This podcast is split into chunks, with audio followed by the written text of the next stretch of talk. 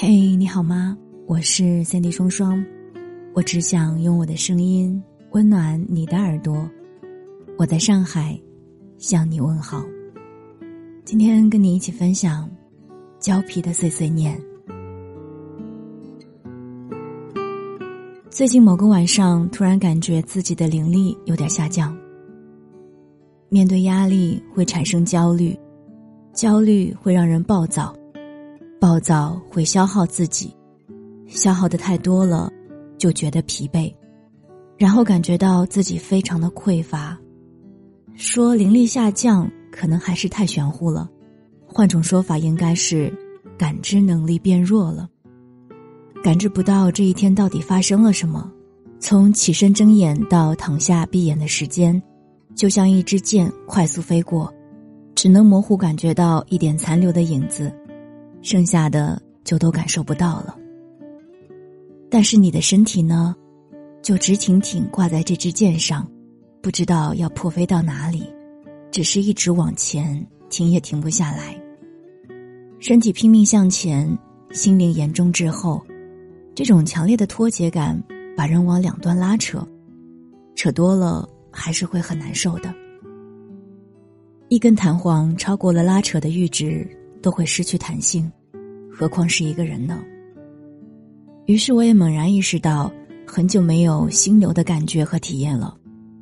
当然，这种心流并不是指工作上的心流，而是生活中的心流。心流似乎有一个官方的说法，大意是说，一个人的身体或者头脑在努力完成某项有价值也有点难度的事情时，会有一个很美妙的体验。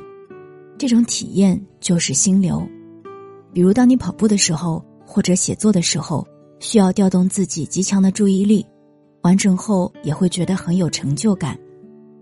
在工作中想要获得心流还是比较容易的。我听过一个很夸张的故事，说是有个人签了一本书的合同，但合同的要求很严苛，要他用两周时间完成全部手稿，而这哥们儿也是个狠人。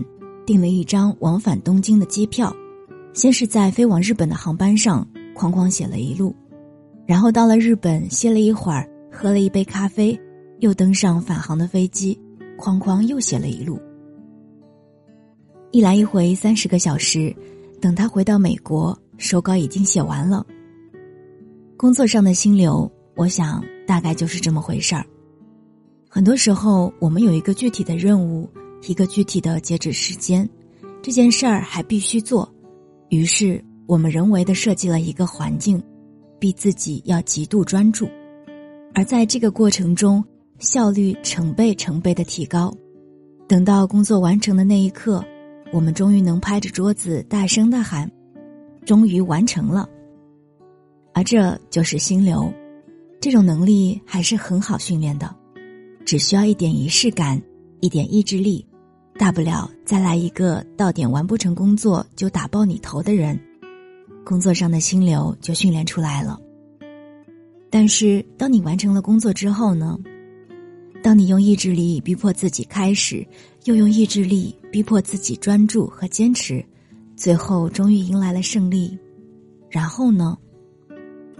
我是说，你会不会感觉到一种空虚，觉得太没劲了？反正我会。很多时候，努力工作了一天，回到家之后，近乎放纵的放松和娱乐，几个小时就过去了。但这几个小时里，除了时间的消失，似乎也没有得到什么。太紧太松，第二天又要保持专注和紧张了。直到某一时刻，发现自己失序了，一种虚无的感受从心头爬了上来。还有了一种不想对生活负责的可怕倾向。当明显意识到这种失序时，就知道麻烦要来了。毫不意外的，你的身体和心灵会一直提醒你：如果你没有接收到信号，他们也不会放弃，只是会用更强烈的方法警示你，你要小心。是啊，然后自己就感冒生病了，真是很神奇的事情。有时，只有当人生病不舒服的时候，才会关注内心的感受，重新关照自己。所以，稍微好了一点之后，这不又开始写东西了吗？